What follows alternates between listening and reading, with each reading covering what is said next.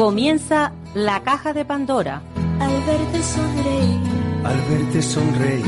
Un programa especialmente dedicado al mundo de la discapacidad. El niño que ayer fui. El niño que ayer fui. En Capital Radio La 10, cada semana hablamos de aquellas personas que por una causa u otra han llegado a ser dependientes. Lo presenta y dirige Paula Romero. Mil lágrimas al mar. mil lágrimas al mar.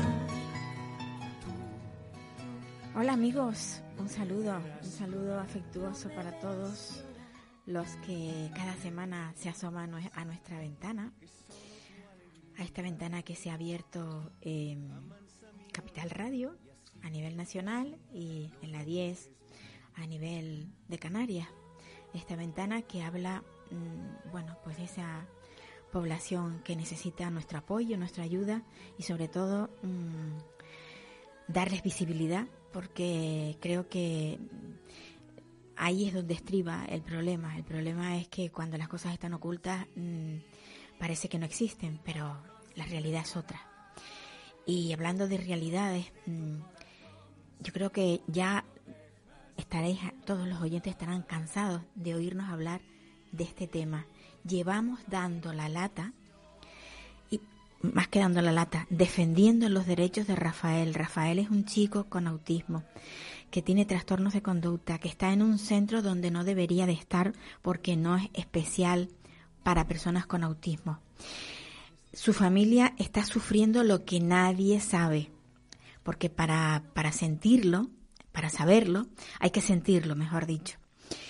Y Rosa María, que es su madre, yo creo que ella, desde que se levanta por la mañana, su lucha comienza en esto, en voy a lograr que a mi hijo lo trasladen de donde está a un centro donde realmente deba estar, donde le atiendan, de, o sea, de acuerdo a las necesidades que él presenta.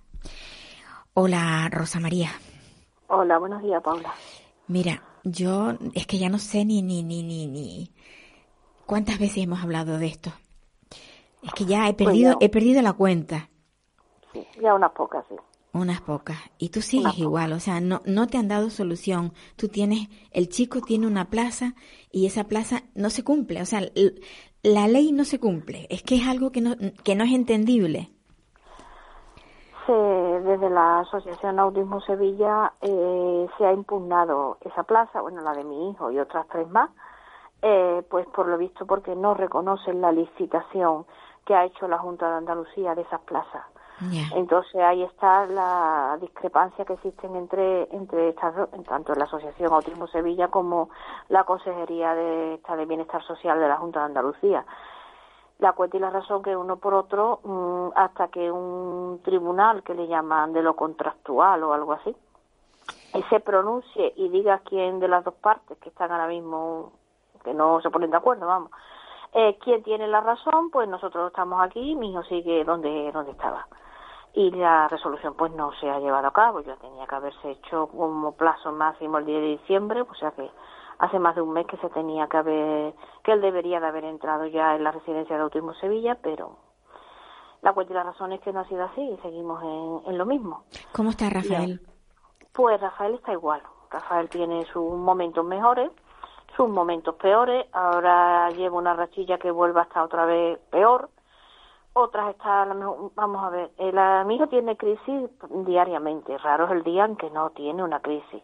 Lo que pasa que hay días que, bueno, creo que ya lo comentamos, que son casi diariamente, pues estoy en crisis. Estoy mal desde que me levanto hasta que me acuesto y estoy todo el tiempo gritando y, y intentando autoagredirme y, y hay días porque son más tranquilos. Claro, Hay días que son más tranquilos y no tiene tantos episodios y entonces y ahora pues precisamente lleva un el fin de semana estuvimos con él como una horita y se nos hizo complicado porque estuvo todo el tiempo intentando golpearse y difícil. No no está dentro de los momentos buenos y malos este precisamente en el que está ahora mismo es de los malos. De los malos.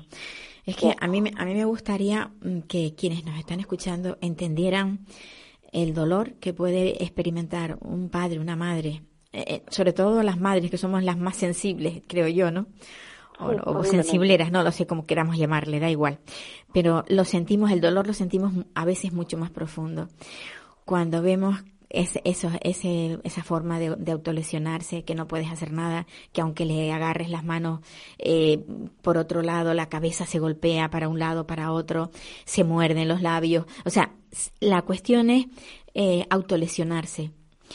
Eh, tú, tú cuando, cuando has vivido esa, esa, esas, o sea, las vives bastante a menudo, pero dime, el momento más álgido en el que tú has estado, que te has sentido fatal y que te has roto a llorar y que te has tirado, bueno, es que da, la impresión muchas veces de que a veces tienes ganas hasta de tirar la toalla y, y dejar de luchar.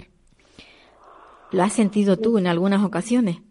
Ha habido tantísimos momentos, no uno ni dos, sino tantísimos y el dolor, yo ya no sé si esto alguien me entiende o no me entiende, quizás algunas personas sí, pero llega un momento en que a veces llega a desear que no amanezca para ninguno de los dos, que no amanezca más, porque ya la impotencia te lleva a decir, no quiero seguir viendo sufrir a mi hijo de esta manera.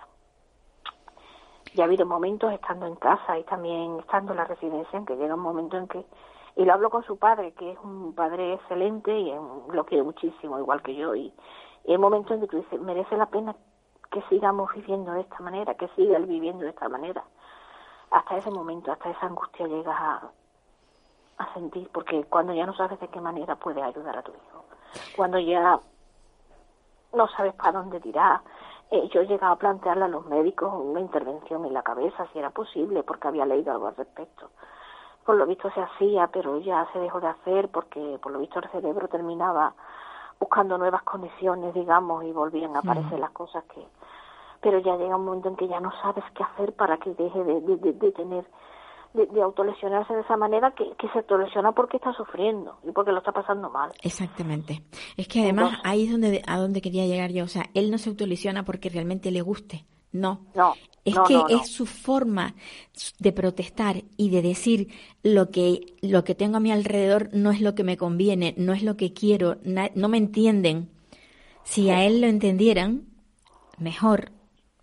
Quizás esa, ese, ese nivel de ansiedad que él presenta, que no es otra cosa, que, que es un nivel de ansiedad muy alto, y esto está dicho por, por psiquiatras y psicólogos, no, no, lo, no lo estamos diciendo nosotros, o sea, no lo estoy diciendo yo aquí por decirlo. Y, se, y se ha comprobado que, que un chico con autismo siendo tratado eh, con, bueno, como lo necesitan, porque cada uno es distinto. No es que haya una tabla que digan, va, a ver, todos van a ser iguales. No. Cada uno hay que estudiarlo y ver de qué manera se puede trabajar con él. Y eso es lo que tu, tu chico quiere, necesita. Claro, si nosotros los entre comillas normales tenemos problemas de ansiedad y si tú no encuentras un apoyo, si tú no encuentras al revés, tienes un ambiente que no es el que te conviene, pues lejos de desaparecer lo que vas a peor, ¿no? Evidentemente, pues a él le pasa lo mismo. Yo creo que, que su autismo lleva parejo un cierto grado de ansiedad y que eso hay que saberlo llevar y, y, y al menos intentar que disminuya. Yo creo que si no, mm, creo que lo hemos hablado otras veces, Paula y yo, estoy convencida de que si no hacerla desaparecer, al menos disminuir bastante y con un tratamiento adecuado yo creo que sí que se conseguiría y que él podría oye pues que es que vivir vivir una pesadilla continuamente porque yo a veces mira cuando estaba en casa y, y lo dejaba en el cole y, y, yo descansaba bueno descansaba descansaba no descansaba porque tu mente no descansa pero mm, sí pensaba Dios yo ahora mismo mm, dejo de oírlo, dejo de sentirlo y, y, puedo hacer otras cosas, pero él no se puede librar de él. No. O sea, él está ahí sufriendo continuamente sin poder mm, tener ese rato que necesitamos todos, ¿no? Y él prácticamente no lo tiene, ¿no? Entonces, su sufrimiento, hombre. Ese sufrimiento que, que bueno, que podría de alguna manera mm, a lo mejor aliviarse si estuviera en Eso el, es lo que, lo lugar que estamos intentando y por supuesto no vamos a tirar la toalla, en ningún momento, no por nada, sino porque yo cuando voy a la consejería, que voy casi a diario, y siempre les planteo lo mismo, les digo, mira, yo estoy aquí, él está allí, yo estoy aquí, y aquí estaré hasta que le den una solución a mi hijo. Pues yo no me puedo quedar en mi casa tranquilamente sabiendo que él no está bien. No lo he hecho, no lo voy a hacer. Sí, porque además yo, yo te voy a decir una cosa, muchas veces se opina que los padres quieren quitarse a los chicos de encima porque no pueden con ello, por las circunstancias que sean. Eso lo he oído yo de algún que otro profesional, lo he oído. Pero en, tu caso, tu chico no está en tu casa. O sea, tú lo que estás buscando es la calidad de vida de tu, de tu chico, de tu hijo. No, no, no es que te lo quieras quitar de encima. Realmente lo que quieres es que tu hijo tenga calidad de vida y que el tratamiento que se le dé sea el adecuado, porque donde está, no, donde está es una especie de cajón desastre, que eso pasa en todas las comunidades autónomas. No hay lugar para ellos y en el primer lugar que, que hay una plaza, allí lo colocan. Y incluso hasta en psiquiátricos, que yo aquí, aquí en, en Canarias, eh, muchas, muchas veces se han visto chicos con autismo en psiquiátricos porque no tenían dónde ubicarles. Claro. Y eso, eso no puede ser. O sea, tenemos, tiene, la, esta sociedad tiene que cambiar. Que hay muchas personas con autismo y que además cuando llegan a mayores las cosas empeoran porque primero porque los padres también son mayores y ya no pueden con ellos. Tú no tienes la misma fuerza que tenía cuando tu chico tenía seis o siete años. Claro Está claro. Bueno, ¿y ahora cuál es la vía? ¿Cuál es la vía por, la que has tomado? Porque ahora estás en la pues, espera. Estamos en la espera de que se pronuncie el tribunal este contractual, como ya te he comentado. El jueves tenemos una reunión con consejería, no sé exactamente qué nos van a decir o, o si tendremos algún otro tipo de propuesta. Eh, no lo sé. No lo sé, yo sé que, que, yo lo que hago es insistir, presionar y a veces me dicen, no te puedo decir nada nuevo, ya, vale, pero yo vengo. Pues Tú me vas a decir nada nuevo, pero yo estoy aquí. Eh, además se lo he dicho, digo, mira, esta es mi forma de, luchar, no tengo otra. Pues sí, sí. Aquello, aquello que se dice de que tanto va al cántaro a la fuente hasta que se rompe, pues a ver. Claro, claro. A ver si... claro. Claro, no es una forma de decir no se vaya a librar de mí, no me vaya a perder de vista, voy a estar pues aquí, aquí, aquí, aquí hasta que solucionéis el tema de mi hijo, no, no. Y, y es lo que, lo que hemos hecho en nuestra forma de luchar de esa manera. A veces te desplazas y sabes que vas y no esperas nada nuevo, pero solo sea, oye, yo estoy aquí y me vas a tener que ver y me vas a tener que decir, aunque sea que no me puedes decir nada nuevo. Y yo te voy a insistir. Y esto es un, un eso, el día de la marmota una y otra vez, pero bueno. Rosa, ¿sabes lo que he hecho en falta? Que no tengas un apoyo de muchos padres detrás de ti. Eso, desde aquí, esta es la visión que tengo yo. Te veo muy sola. Sí, es verdad, es verdad. Te veo muy no, sola. Solos, la, la solidaridad que debería de haber ahí en Sevilla para, para apoyarte, porque, porque hoy es tu hijo pero mañana puede ser el hijo de otra persona o la hija de otra persona. ¿Quieres, que te diga un poco sobre eso? Eh, bueno, hay mucha gente evidentemente que no les importa ni les interesa el tema ni se van a implicar en nada. Pero luego hay gente que yo sé que sí que está de nuestra parte y que sí que nos apoya, pero están dentro de una asociación y no van a dar la cara.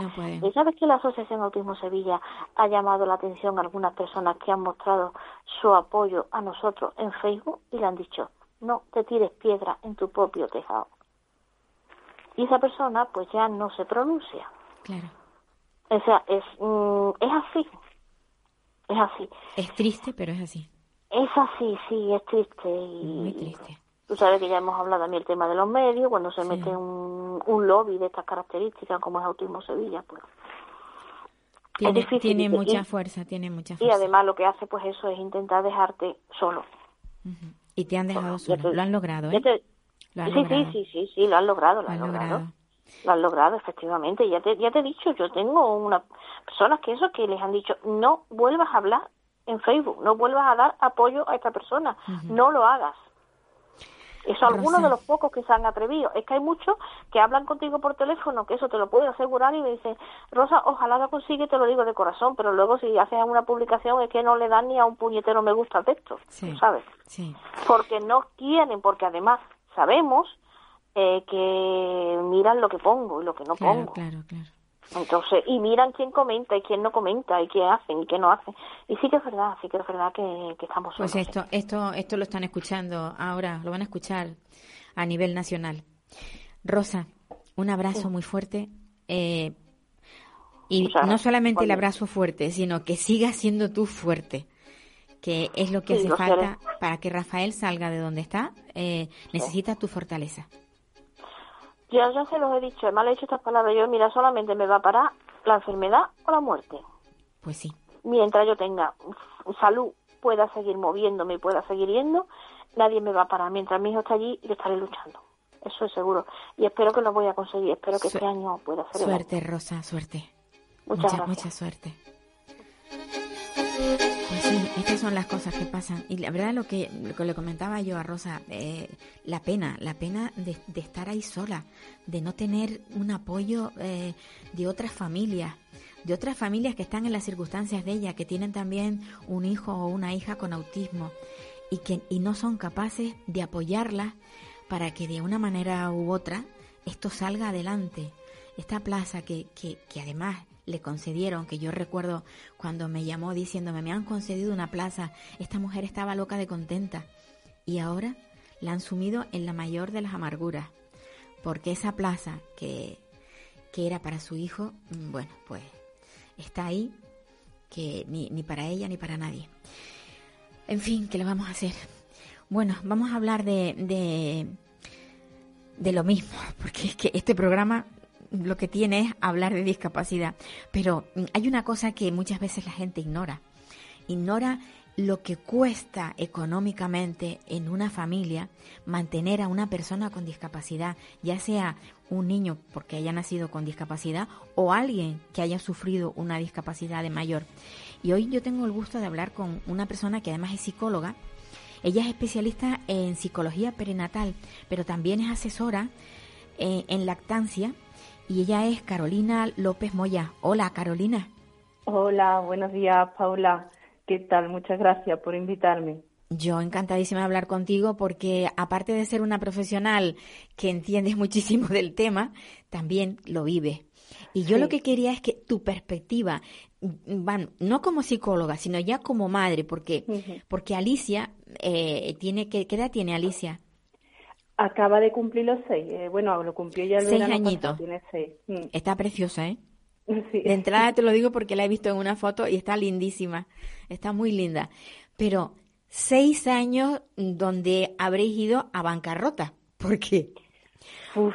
porque lo que este cuesta, claro, lo que cuesta eh, el, la atención temprana, porque la atención temprana sabemos que es poca, eh, aparatos, comida, médicos, terapeutas, mm, todo eso, mm, resumido, es dinero.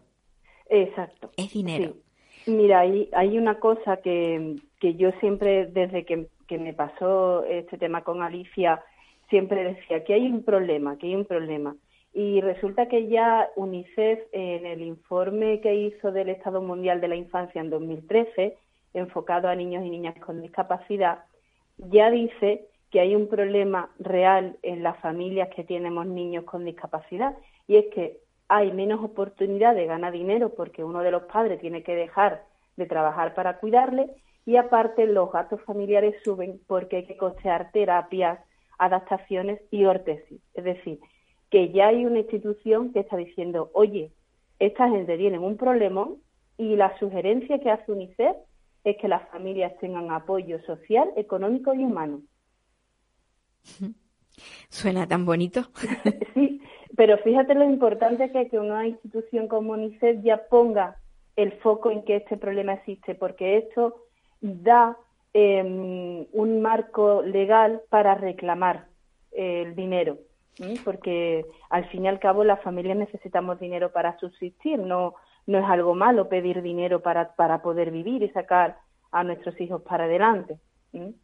Entonces es muy importante que ya en un informe de este, de este calibre y esta institución pues lo diga, diga que necesitamos dinero para salir adelante y que este problema existe, porque yo, yo me ahogaba. Cuando a mí me pasó lo de Alicia en 2013, yo decía, bueno, ahora que, que yo que tengo que dejar de trabajar, ¿cómo voy yo a pagarle todas las terapias que necesita mi hija? Era, mm, para mí era una, una fuente de estrés, vamos, para mí y para todas las familias con las que yo hablo eh, día a día, ¿no?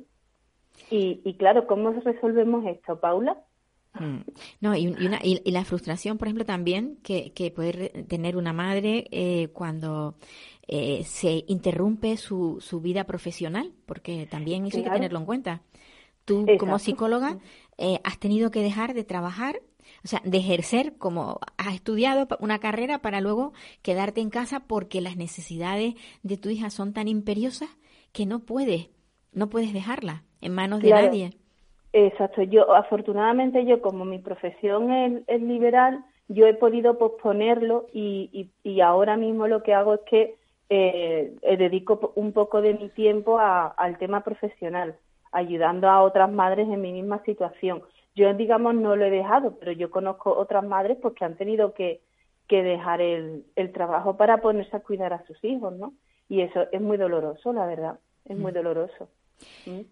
desde el punto de vista económico, eh, ¿qué ayudas se reciben? Mm, yo qué sé, por ejemplo, necesitas una silla adaptada. ¿Eso? Eh, eh, ¿hay, alguna administración que procure la silla, que procure el dinero, alguna ayuda? mira, yo antes de llegar a esto de las ayudas, quiero apuntar antes una cosa muy, muy importante y es que recientemente hay un, un informe de FUNCAS, una, una fundación que depende de las cajas de ahorro, que ha hecho un informe de lo que cuestan eh, el valor y el coste de los cuidados familiares a las personas dependientes. Es decir, el trabajo que hacemos gratuitamente, mayormente las madres, porque somos las que las mujeres, porque somos tres de cada cuatro cuidadores.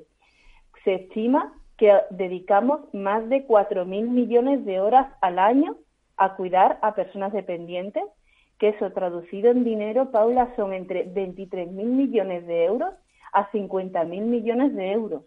Que se ahorra el gobierno. Exactamente, eso es entre un 2 y un 4,6% del Producto Interior Bruto. Y resulta que en recursos a la atención a la dependencia se invierte por debajo del 1%. Es decir, que de lo que nosotros aportamos, vamos a poner el, eh, digamos, el, el mínimo, que son el, 2%, no, nos llega menos del 1, es decir, de cada dos no llega ni a la, ni a la, ni a, ni a la mitad del, del, Exactamente, nosotros aportamos 2 euros, simplificando, y nos llega menos de 1. Es decir, estamos aportando dinero a la caja del Estado. esto es muy importante porque muchas veces yo hablo con las familias y esto de recibir ayuda se percibe como si fuera, como si nos estuvieran haciendo un favor, o es que es normal que no puedan invertir tanto. No, no, no. Nosotros estamos dando muchísimo. O sea, estamos aportando muchísimo a lo que es a la caja del Estado, con nuestro trabajo gratuito. Entonces, esto tiene que revertirse en, en distintas ayudas. Y a lo que tú decías, por ejemplo, el tema de una silla de paseo, pues te la tiene que recetar el, médico rehabilitador. Por lo menos aquí en, Andalucía es así. ¿Qué ocurre? Que las recetas suelen tener un límite de importe, así que te tienes que ajustar a, a, lo que te den, digamos, o bien lo tienes que comprar tú. Alicia tiene una silla que cuesta 1.800 euros. Madre mía. Solamente y, que no le va a durar toda la vida, además. Exacto. Esto se lo, le hacen una receta cada cuatro años. Y en este, en el caso de mi hija, resulta que era la silla sola, es decir, no venía capota para la lluvia, que costaba 300 euros, no venía la barra de seguridad, que costaba 150, me parece, no venía el, el paraguas antisol, no sé qué, que costaba otro. Es decir, que te dan el carro ahí pelado, digamos, pelado, y ahora yo tuve que buscar, menos mal que una madre me regaló la capota para el agua, que mínimo que mi hija cuando vaya al cole no se moje eh, cuando exactamente. Mm, entonces fíjate lo que significa eh, un desembolso para las familias no afortunadamente a mí me lo recetaron pero después hay otras muchas cosas que por ejemplo el andador yo estoy peleándome para que me receten un andador para Alicia porque ella ya tiene interés en hacer el patrón de caminar y no no me lo recetan o por ejemplo un váter portátil, que en el colegio tienen uno y vale 3.500 euros. Madre mía. Eh, eh, ¿Qué más? Mm, vamos, eh, una, un, por ejemplo, la bandeja para bañarla puede costar como mínimo 800 euros. La trona que yo le he comprado a Alicia donde ella come vale 1.500 euros. Vamos, es que si te pones a sumar y ya no te digo las adaptaciones para el baño, eh, por ejemplo, una obra, yo no he pedido todavía el presupuesto, pero vamos, una obra de un baño para ampliarlo, pues serán 3.000 euros, cosas así. No, no lo tengo a mano porque no lo he pedido. Y lo último, por ejemplo, ha sido la adaptación del coche, que nos cuesta 8.000 euros. Claro, porque el coche tiene que estar adaptado para poder meter a tu hija con la sillita y que se siente. Claro, claro. Exactamente, porque Alicia no puede ir en la silla eh, normal sentada porque es muy grande y no cabe por la puerta, se estira, es muy incómodo. Entonces, claro, lo más fácil, pero también me tengo que cuidar yo. Yo tengo que durarle a mi hija todo lo posible para poder seguir cuidándola. Efectivamente, porque siempre hablamos de, de, de, la persona cuidada, pero del cuidador que debería estar en, en, óptimas condiciones para precisamente para eso, para que le dure mucho tiempo a la persona que tiene que ser cuidada. Y hay un abandono. ¿Tú, tú no ves muchas veces que hay un abandono por parte de las madres respecto a eso, que, que, solamente se centran en el cuidado de sus hijos o, en el cuidado muchas veces, a, veces hasta son eh, hermanas que cuidan de, su, de sus hermanos, o también yo me he tropezado con, con hijas que cuidan de sus padres que están ya mayores y ya están incapacitados y, y ve, ve uno como esa persona cuidadora va teniendo un deterioro Exacto. Eh, precisamente, Paula, bueno, tú sabes que otras veces he hablado yo aquí de, de mi otra actividad con Instituto Magnolia, que está enfocado precisamente a las madres y padres cuidadoras de, de niños con discapacidad, porque yo percibí que había un abandono al cuidador Sí. Porque mm, a mí, por ejemplo, cuando a mí me pasó lo de Alicia y yo fui al médico por algún otro motivo, nunca me dijo, oye, ¿Cómo estás con esto? ¿Necesitas ayuda psicológica? Evidentemente yo la tenía porque yo soy psicóloga y sé lo que importante que es, pero había otras madres que, que el duelo por la pérdida de la salud de su hijo de forma permanente no lo podían elaborar. ¿Por qué? Porque estaban cuidando 24 horas por 7 días a la semana y no podían ni siquiera permitirse el lujo de llorar por lo que le había pasado a su hijo. Eh, y claro, socialmente si en, tu centro de salud no hay ni grupos de apoyo, no hay ni atención psicológica, por supuesto no tienes personas que, te, que, que vengan de servicios sociales a darte un pequeño relevo, porque claro, tenemos que elegir o la prestación de la ayuda de la dependencia o una hora semanal. Es decir, es, como estás entre la carencia constante, ¿no? de, de lo que tienes que elegir. Eh, y, hay muchísimas personas que están cuidando que al final se convierten en personas dependientes porque se, su salud física y mental se la dejan en el cuidado. Ese, ese, digamos que es una, es una asignatura también pendiente de los servicios sociales, sin lugar a dudas. Yo no sé si ahora con, con, este cambio de gobierno vamos a tener mm, la misma suerte que teníamos con anterioridad me refiero a, a, las, mismas carencias que teníamos antes o esto va a cambiar, no lo sé. Yo no lo sé, yo lo que sé es que hay que protestar mucho. Sí. no podemos estar calladas. Sin yo sé que, que cuando estamos cuidando es muy difícil también estar hacia afuera eh, manifestando o hablando o escribiendo. Mm, es muy difícil porque estás cuidando, pero hay que hacer un esfuerzo. Las personas que podemos hacerlo tenemos que hacer un pequeño esfuerzo para que se nos escuche, porque si no se nos escucha nadie nos tiene en cuenta. Sí, sin, sin lugar a dudas, sin lugar a dudas. Mm. Esto, esto hay que arreglarlo. Yo, a mí lo que me, me, me sorprende muchísimo es que la, la mayoría de las veces mm, todas estas carencias eh, quieren resolverse a través de asociaciones pero es que las asociaciones tampoco te prestan las necesidades que, o sea, tampoco te sirven, digamos, eh, para resolver todas las necesidades.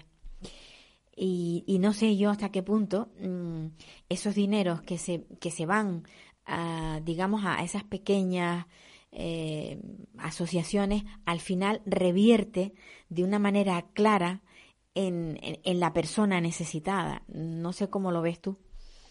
Bueno, yo, por la experiencia que tengo con mi propia asociación, te diré que pedí una subvención un galimatía. Yo todavía no he pedido ninguna, ¿vale? Pero sí me consta que hay asociaciones que las piden y que la invierten en actividades que creen ellos que le pueden funcionar, por ejemplo, a talleres para personas eh, que cuidan o programas de, pues, yo qué sé, por, por, ejemplo, hay otras asociaciones que conozco de atención a familiares de, eh, de, personas con trastorno mental y tienen sus programas, dan su, es decir, yo, yo creo que confío en que las asociaciones hacen el trabajo, pero claro, es disperso, no es algo generalizado, no es universal. Hay como, incluso en el tema de las ayudas, hay como mucha dispersidad, no, mm, no va, no, no hay algo, una ayuda universal, ¿vale? Que empiezas a contar y dices, bueno, cuesta la ayuda a la dependencia por un lado, que en Andalucía son 387 euros el máximo.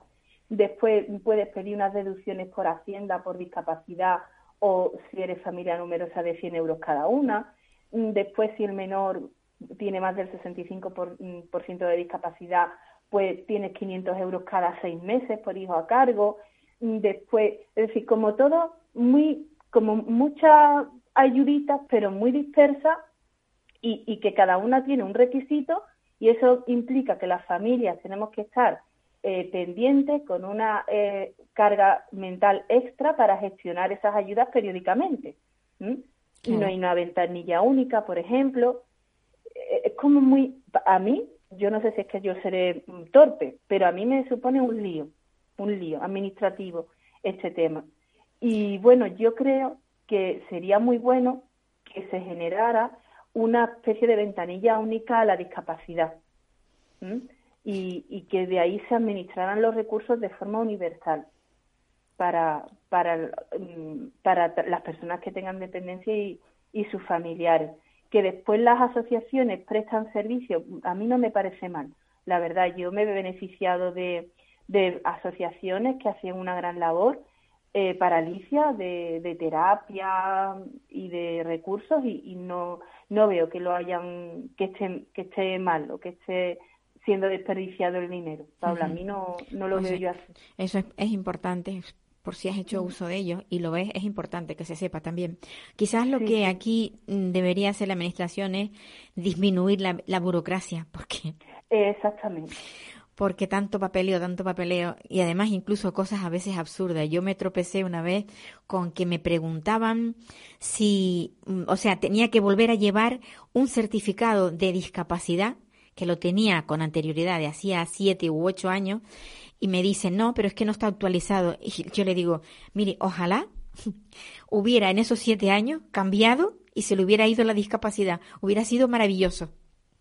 Exacto. Cosas mm, de ese tipo que tú dices, bueno, eh, no sé, quizás nosotros que estamos del otro lado del mostrador lo vemos con otra visión y los que están detrás tienen eso, la burocracia la tienen ahí y es inamovible.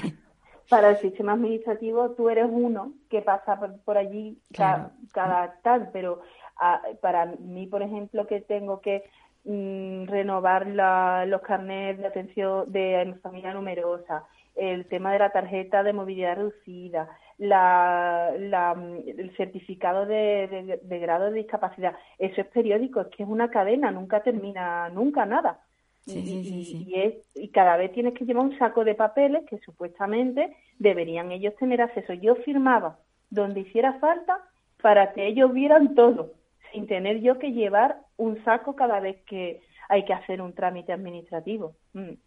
Eso, eso, por un lado. Y por otro lado, que se supone que con el avance de Internet estamos ya, lo tenemos todos tan, tan mecanizado que ellos pueden acceder a la base de datos y verte, pero no. Hay oficinas que no están conectadas.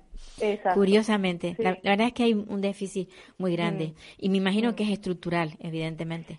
Exacto. Pero, mm. en fin, ¿qué vamos a hacerle? Tenemos que estar todo, como dices tú, quejándonos siempre para que esto cambie. Exacto. Y, eso es lo que hace muchas veces este programa.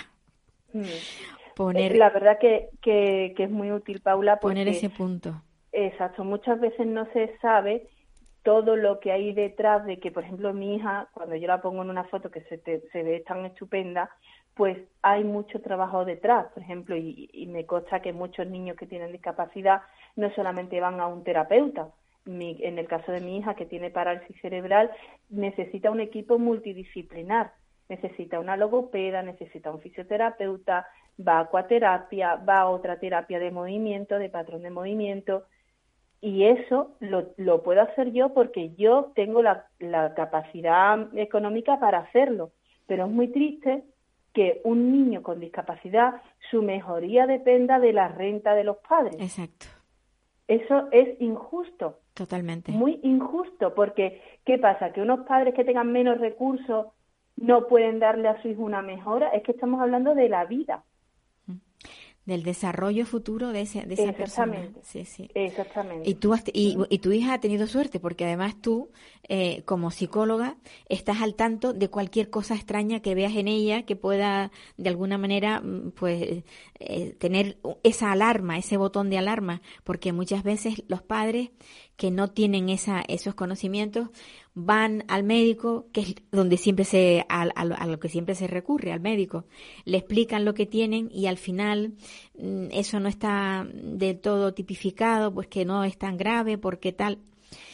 Y perdemos perdemos tiempo perdemos mm. tiempo muchas veces perdemos eh, tiempo. exacto. Mira yo cuento siempre una anécdota que a mí me dijo una fisioterapeuta del Virgen del Rocío del Hospital Virgen del Rocío eh, que ni se me ocurriera eh, hacer terapia con mi hija antes de que cumpliera el año y medio porque la iba a volver loca. Y yo me quedé, digo, pero esta mujer, ¿dónde se ha formado? digo, no, yo tengo que empezar ya. Mi hija se dio de alta un 13 de noviembre de 2013 y a la semana siguiente ya tuvo su primera sesión de fisioterapia. Hasta hoy. Por eso ha llegado tu hija donde ha llegado. Es decir, no me, yo no le hice caso, pero imagínate otra madre que confía en esa fisioterapeuta porque cree que es una profesional. Pues a lo mejor se va a su casa tan tranquila, esperando a que la niña a lo mejor levante la cabeza sola, o se voltee sola, o empieza a sentarse sola, y no lo hace. Pasa el tiempo, pasa el tiempo, y no lo hace. Y cuando va a lo mejor ya con la niña con nueve o con diez meses, ha perdido un tiempo precioso. Efectivamente. Pues Entonces, eh, eh, en eso los profesionales tienen que ser muy sensibles que no están que están hablando de las vidas de nuestros hijos. Yo sé que para ellos son un paciente más, pero para nosotros son nuestros hijos, Paula. Y nuestra vida, sin duda. Mm. Carolina, Carola, como te gusta que te llamen. se quedan muchas cosas en el tintero. Sí, lo sé, lo sé, pero tenemos tenemos programa, tenemos muchos muchos programas por delante. una, una, un abrazo muy grande y sigue, que Alicia siga desarrollándose tan bien como va y tú sigas teniendo esa labor tan buena de ayudar a, otros padres, eh, sobre todo para encauzarlos en, en esta difícil tarea que es la de ser pues padre de una persona con, con un problema. Pues sí. Pues muchas gracias, Paula, por darme este espacio. Un abrazo grande. Un besito, hasta luego. Hasta luego. Bueno, pues eso. Esta niña, Alicia, tiene la suerte de tener esta, esta mamá que es psicóloga y, como le decía yo, pues está pendiente de cualquier alarma que vea, cualquier signo de, alarma que vea en, en su niña, pues de alguna manera recurrir para poder resolverlo. Pero no todos los niños nacen en, en una familia de estas características. Así que tenemos que confiar en lo que nos rodea, en los pacientes que nos rodean.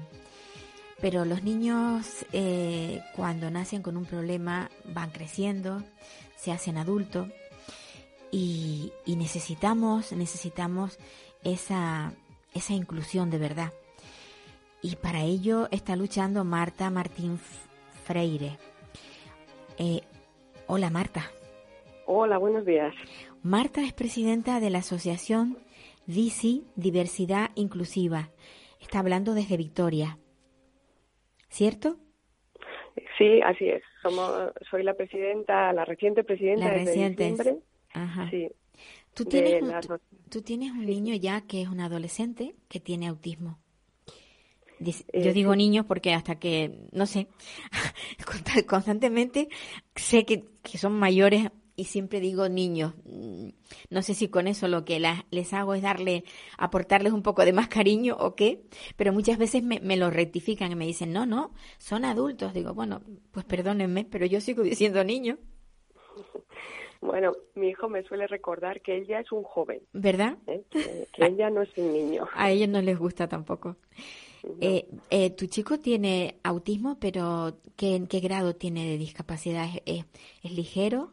¿Es una persona que habla? ¿Se, se relaciona? ¿Con- ¿Cuál es el autismo de tu hijo? Sí, es un autismo ligero. eh, él se comunica perfectamente. De hecho, habla castellano, euskera e inglés.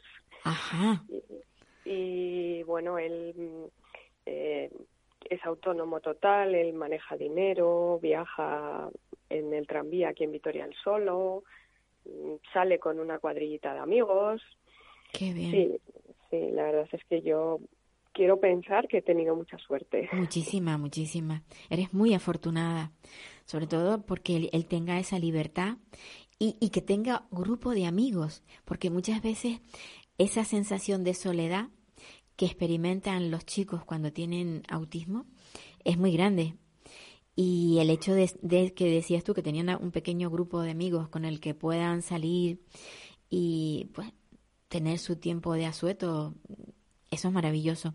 Bueno, esta, esta asociación eh, que se llama DC Diversidad Inclusiva, eh, ¿qué es lo que persigue? Bueno, eh, es una asociación a nivel estatal y somos madres y padres, eh, es decir, somos familias de personas con todo tipo de diversidades funcionales y lo que buscamos es eh, que se cumpla la Convención de los Derechos de las Personas con Discapacidad. Es decir, buscamos eh, la inclusión por derecho y que no tengamos que estar peleando constantemente para que se cumpla la legislación vigente pero mm, también luchamos para que haya un cambio en la mentalidad de la sociedad y sea más abierta y admita a todas las personas. Da igual si tienen discapacidad o si no la tienen. Somos todos, al fin y al cabo, y todas somos personas. Eh, Y, Tú- sí, bueno, y, y lo que hemos hecho para eh, dar un cierto empuje a nuestra asociación es crear un equipo multidisciplinar en el que tenemos eh, o lo conformamos mm, abogados, eh, profesores, mm, pedagogos, eh, bueno, de todas las profesiones, digamos, vinculadas a nuestro entorno y, por supuesto, madres y padres y a través de ese equipo eh, nos apoyamos para los distintos casos que se nos presentan y para apoyarles. Y bueno, pues de momento el balance es positivo. ¿Actualmente tu hijo eh, estudia o está ya integrado en algún mm, trabajo, no sé, mm, exactamente? No, todavía, bueno, él está estudiando. Lo que pasa es que eh, está en lo que aquí en Euskadi se llama eh, un aula de aprendizaje de tareas. Eh, eso para, para DC es eh, un aula de educación especial. Es un aula dentro de, de un colegio ordinario, pero que en ese aula solamente hay personas con diversidad funcional. Entonces, bueno, pues su futuro mm, sería, mm, según los, lo marcan los estamentos, sería ir a un, a un centro ocupacional pero no voy a permitir que eso pase y él tampoco. Y bueno, estamos preparando por libre para que pueda titular a la ESO. Y, y su intención es seguir estudiando y vamos a pelear por eso. ¿Qué, qué, qué, por qué, o sea, qué rama querría él estudiar? ¿Qué es lo que le, hombre, si me estás diciendo que sabe hablar eh, dos idiomas aparte del materno? Bueno, pues eh, a ver, él le gusta mucho el contacto con las personas, curiosamente. Entonces, bueno, pues él baraja distintas posibilidades. Una de ellas sería ser camarero, Otra eh, sería entrar en el ejército, porque el ejército es algo que a él le gusta mucho y que a mí me da mucho miedo. Que, claro, conociéndolo. Sin duda. Yo, creo que a cualquier madre le daría miedo, ¿no? Un poco él. Sí, pero conociéndole, yo sé que en el momento que hubiese una, una, pues, una intervención humanitaria, él se iba a apuntar. Entonces, pues bueno, me da, me da bastante miedo ese tema. Y bueno, luego él, todo aquello que tenga, pues comercial, todo lo que tenga relación con trabajar con personas, eh, bueno, de hecho él está en un grupo de tiempo libre aquí en Vitoria y está preparándose para ser monitor de tiempo libre. Entonces, mm, realmente yo creo que no lo veo en una fábrica trabajando y sí que lo veo en, en algo vinculado a, trabajar con, personas, al contacto con personas. Bueno, pues la verdad es que mm, es envidiable. Eh, como decías, tú has tenido suerte, sin duda, y habrá muchas madres que, que sentirán esa envidia sana que se suele decir de ver que, que bueno, que un chico con, con autismo, eh, pero también hay que reconocer que tu hijo tiene altas capacidades, porque no es lo mismo el autismo no verbal que, que, una persona como, como tu hijo, que sabes tú que el futuro para él no va a ser tan, tan ingrato como puede ser para otro. En, en esta asociación que me decías tú, que es a nivel nacional, eh, ¿qué número de, de asociados hay? Pues eh, ahora mismo estaremos en torno a 300 por ahí. 300. Y es muy nueva, además, no, es una asociación que haya que lleve muchísimos años. Yo recuerdo sus inicios. Sí, sí, llevamos como un par de años. Lo que pasa es que, bueno, pues eh, eh, hemos ido entrando mm, personas de otras asociaciones, de asociaciones provinciales y demás, y bueno, pues entran también eh, asociados de esas asociaciones. Al final, en las asociaciones por provincias y demás, pues eh, te juntas el colectivo de una diversidad funcional concreta. Pero bueno, al final DC lo que lo que representa es la unión de todas las familias, de todas las personas con diversidad funcional. No importa la diversidad funcional que, tengan y no importa el grado que tengan, porque en realidad estamos todos eh, mm, luchando por nuestros hijos e hijas. Entonces, mejor si vamos juntos. Sin lugar a dudas. Mm, hay una cosa que siempre hemos creído, que en Euskadi el tema de la discapacidad estaba bastante avanzado. Yo recuerdo hace muchos años de conocer mm, personas con síndrome de Down que tenían unos centros especiales maravillosos. precisamente eh, hay un, un, centro para personas con, con autismo eh, que, que funciona maravillosamente. Mm, ¿Eso es algo que nos hemos creído los de fuera o realmente es cierto que, que no tenéis tantas, tantas carencias como en otras comunidades autónomas? A ver, yo creo que, que, os lo habéis creído vosotros. Los que, los que vivimos en Euskadi em, creemos que hemos retrocedido en los últimos 10 años, que hemos retrocedido mucho porque mm, nosotros y nosotras queremos la inclusión, eh, queremos atención especializada, pero queremos la inclusión. Entonces, eh, aquí hay mucha aula estable, eh, pero las aulas estables o las aulas de aprendizaje de tareas son aulas de educación especial dentro de los centros ordinarios. Es decir, entramos por la misma puerta, nos vamos a nuestra aula todos junticos, pero no tenemos apenas relación con el resto de, compañeros del colegio, ¿no? Eh, eh, en los pequeños tienen más relación las aulas estables con el resto de aulas ordinarias, pero según van avanzando en edad, cada vez tienen menos. Claro, eso, eso los, separa y los discrimina.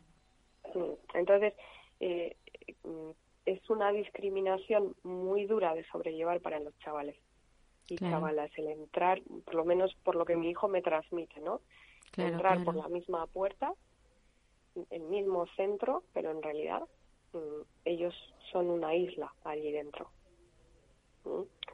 Entonces, pues bueno, mm, yo creo que eh, en Euskadi sí que hay muy buenos profesionales y en muchos centros hay unos apoyos estupendos para nuestros hijos, pero mm, pero no se ha avanzado en la inclusión, que es lo que nosotros queremos. Yo, yo creo que el, ese retroceso del que tú hablas se ha notado en casi toda en casi toda la, la nación, vamos, porque nosotros también tuvimos eh, unos pequeños avances, sobre todo cuando se empezó con el tema de la de la ley de dependencia que pensábamos que íbamos a progresar, que las cosas iban a, mejor y luego no se sabe por qué tuvimos pues ese ese retroceso. Bueno, no se sabe por qué, sí. Eh, entró un gobierno que no le que no era afín a, la ley de dependencia y eso frenó muchos muchas cosas que se pretendían hacer. Eh, no sé si ahora volveremos a, retomar el tema con más ahínco y, mejorarán las cosas pero bueno, yo creo que gracias a, a las asociaciones, que son las que más, eh, digamos, más mm, se hacen notar, en este caso vosotros no estáis pidiendo dinero, lo único que estáis pidiendo es que esa inclusión sea real y que a estas personas se les trate como, como iguales, que por derecho les corresponde, ¿no? Pero ¿tú, crees, ¿tú tienes esperanza de que en algún momento esto llegue a tal punto que las asociaciones ni siquiera tuvieran que estar por ahí por medio? Pues, a ver, yo quiero ser optimista, pero, y bueno, de hecho lo soy, porque si no, no estaría en una asociación intentándolo. Pero realmente, mira, yo tengo 52 años. En Eres muy joven, te queda mucho camino por recorrer. Pues yo no creo que lo vaya a ver, no creo que yo vaya a ver la inclusión pero bueno, eh, si consigo poner mi granito de anera para que eso salga adelante, pues, pues ahí estamos, ¿no?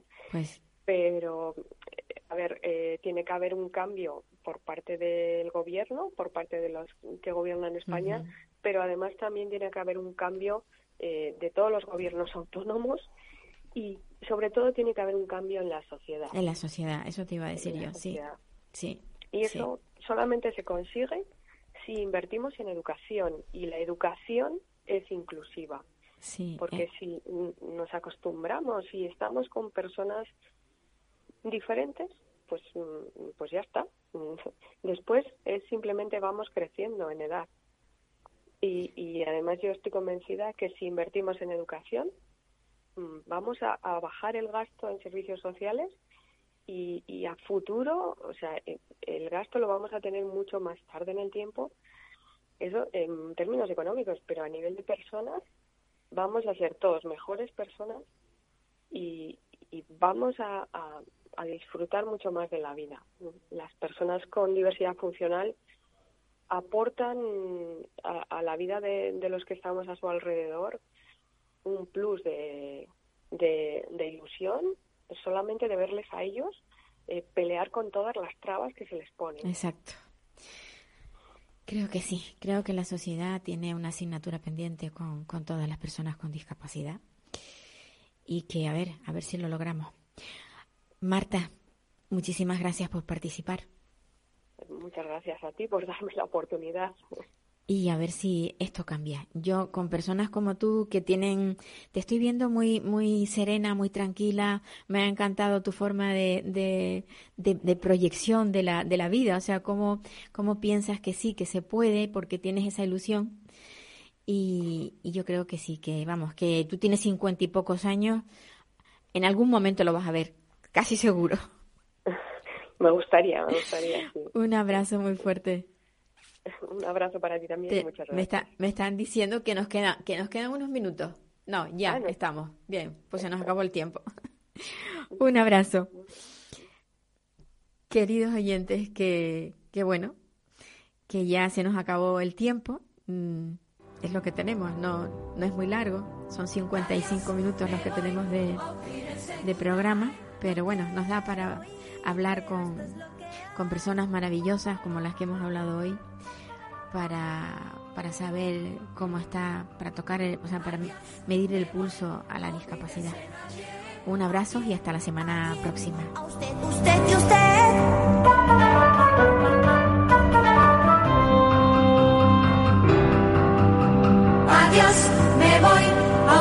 Me voy si hoy por fin pruebo el champán. ¿Puedo? No. Me voy, goodbye, olvídense en adiós. Me voy con un suspiro y un adiós, adiós.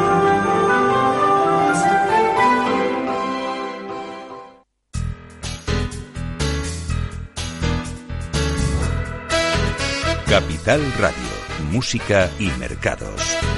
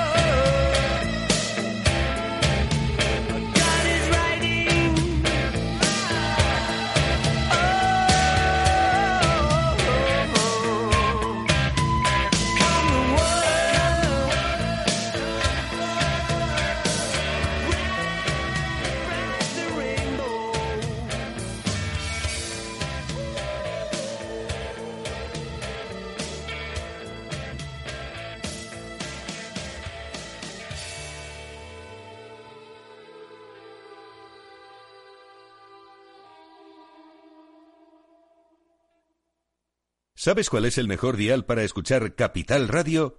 Tu móvil. Ya tienes disponibles las versiones de iOS y Android de Capital Radio. Y si quieres escucharlas en tu coche, lo tienes muy fácil. Empareja el Bluetooth de tu coche con tu móvil o tableta, entra en la app de Capital Radio y ya lo tienes.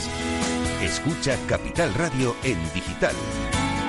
Y si te preguntan qué escuchas, no lo dudes. Capital Radio.